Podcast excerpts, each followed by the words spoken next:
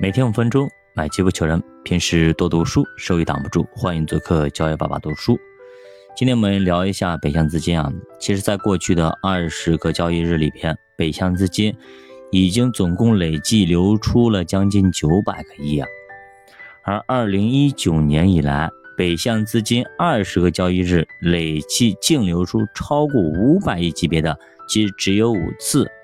一般这种剧烈的流出。要么就是地缘风险的升温，要么就是海外流动性的紧张，回去救火去了；再就是国内出现了经济风险；再么就是根据我们的了解啊，这次外资大幅的流出，主要是有两个原因：一个呢是美债利率上升，另外一个呢就是部分外资认为中国经济增速最快的时机已经过去了，这里已经到了傍晚。到了黄昏，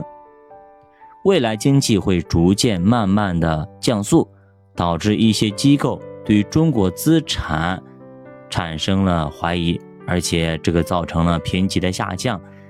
然后就集体的抛售。目前政策正在努力的缓解这种悲观的预期，政策力度呢也在越来越大，特别是像地产，对吧？已经相当明显啊，房住不炒也不再强调。也就是说，之前的政策定力基本上已经不存在了。那么现在就是向市场抛开信号，我一定稳经济。我为了稳经济，房地产这个孽壶我也要从床底下拿出来用了。而且多管齐下的组合拳频繁的出，不管是双王还是炸弹等等啊，都频频的往外出。另外，国内经济有望在下半年从主动的去库存转向被动的去库存，经济周期触底回升，也可能从基本面上面来扭转这种外资的这种悲观情绪，就是老乡别走，我这边。还可以，还挺好的。好，我们从资本面上来看呢，最近二十个交易日呢，北向资金流出九百个亿，也已经到达了历史的最高值。参考历史上北向资金大幅流出，基本最高到了九百亿就差不多了。所以预计后续再流出的压力会有所放缓。还可以关注的另外一个信号。就是单日北向资金流入七十亿之后，通常后续的三十个交易日北向资金均会出现大幅的净流入，所以这个可以作为一个北向资金右侧反转的一个信号，所以大家来好好看一下。那么礼拜一的交易日北向资金已经净流入到了六十八个亿，离七十个亿还差两个亿，从这个层面来考量。可能那个最最悲观的时期可能要过去了，转折点即将到来了，所以咱们要好好盯好这个数字。那么九月如果北向资金能够回得来，那么市场回升的速度将会更快，那么国内的这种投资者的悲观预期将会慢慢的减弱，那么这种好的预期会继续加强。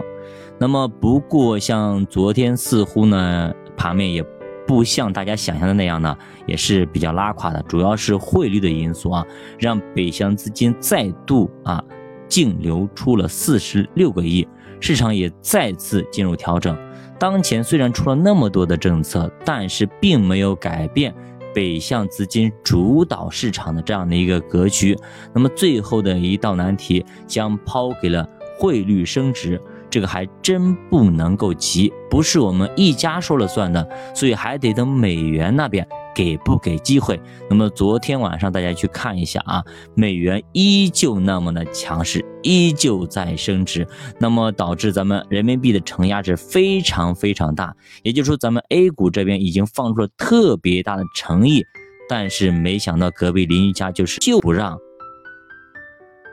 咄咄逼人就是不让，所以这次呃两国的博弈啊，是到了一个更深层次的一个地步，也就是以前呢可能就就在嘴头上来来说两句，来吵架一样的吵两句，虽然说吵得很凶，但是没动手。现在呢基本上啊已经开始呃就是 battle 上了啊，开始掰手腕了。你看似平静，其实里边呢暗藏玄机啊，暗藏玄机。那从我们华为的新纳比的突破，到美元持续的加息和升值，这里边呢道道其实还是蛮深的。所以呢，咱们也不要操之过急。哎，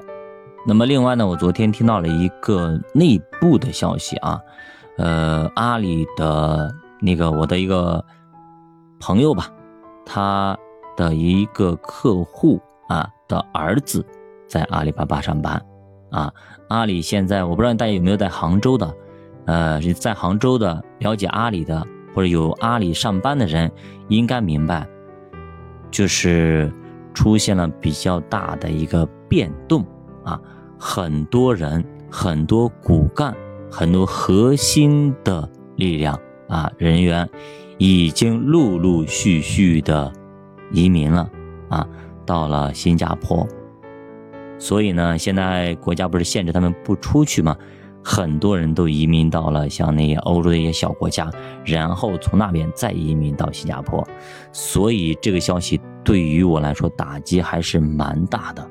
所以说，咱们千算万算，没有算到阿里巴巴竟然会玩金蝉脱壳。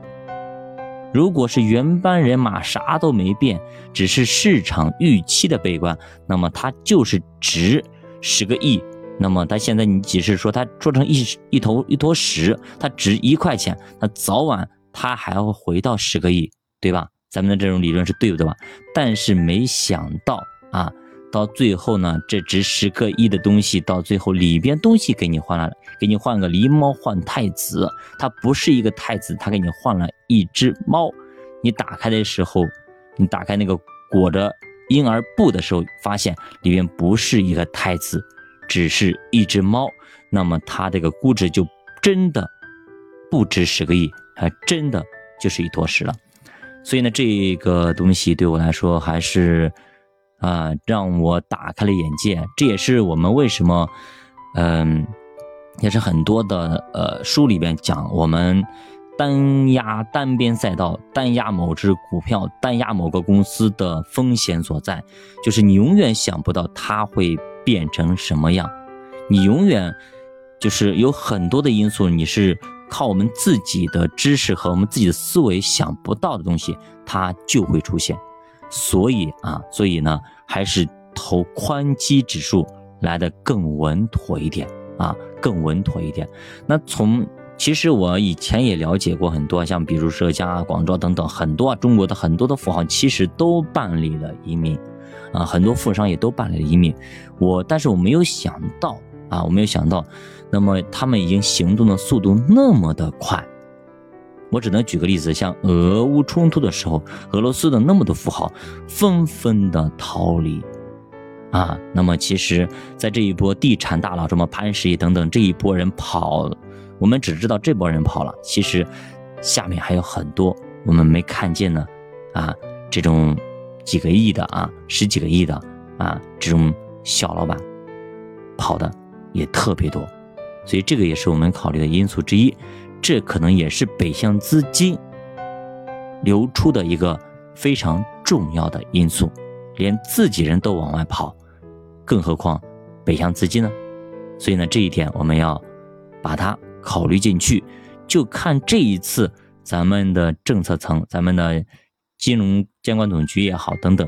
呃，能不能啊稳住局面？那我相信啊，偌大的一个华夏啊，一个大国啊。咱们五千年的文明都挺过来了，这一会儿挺不过去。我觉得我这次还占咱们中国。脚板读书陪你慢慢变富，咱们下节再见。